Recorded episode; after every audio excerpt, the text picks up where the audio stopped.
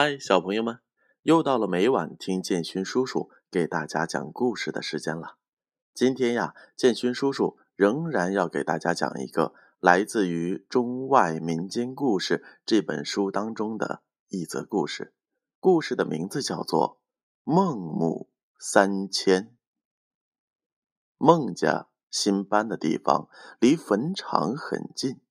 经常有送葬的人群从他们家门前经过，这不，小孟轲听见屋外一阵阵的乐曲声和一声声的哭啼声，忍不住又跑出去看了。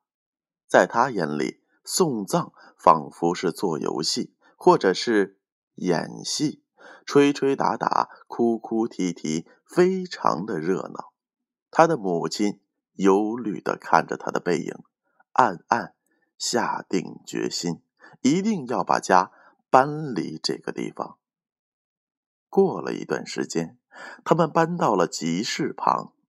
这里虽然不再有机会旁观葬礼，但是新鲜好玩的事情更多了。集市上各种各样的叫卖声、打铁声、杀猪声，不断的传入小孟轲的耳朵里。他的手中捧着《论语》，可是，一颗心早就飞到了外面。有一次，孟轲趁着母亲没看见，他一溜烟儿的跑到了街上去玩了。等到天黑了，他才想起来回家。他的母亲严肃的看着他，说道：“孩子，我们将再次搬家。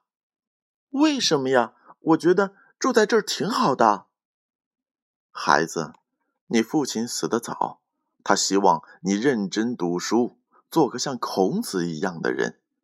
这个地方太吵了，不能静下心来念书，所以我们还是搬走好。孟轲看着母亲，点了点头。不久，他们搬到了城东，就住在学宫对面。这里每天书声朗朗，学习氛围非常的浓郁。自从搬到这里来，孟轲用功多了。这一天，他的母亲发现他正跪在地上磕头朝拜。你又在这玩什么把戏呀？母亲有点生气了。母亲，我在演习《周礼》呢。谁教你的？我看学宫里的老师在教学生这样做，我也照着做呢。孟轲的母亲欣慰的笑了，他终于为儿子找到了一个读书学习的好地方。后来，孟轲也没有辜负母亲的辛勤培养，终于成了一位有名的思想家。好了，小朋友们。通过这一则故事，你们有什么感悟吗？孟母为了给小孟轲创造一个好的学习环境，搬了好几次家。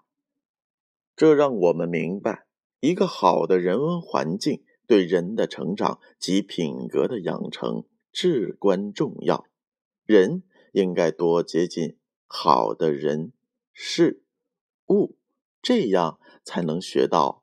好的习惯，同时也希望家长朋友们能够以身作则，为小朋友们营造出一个良好的学习氛围。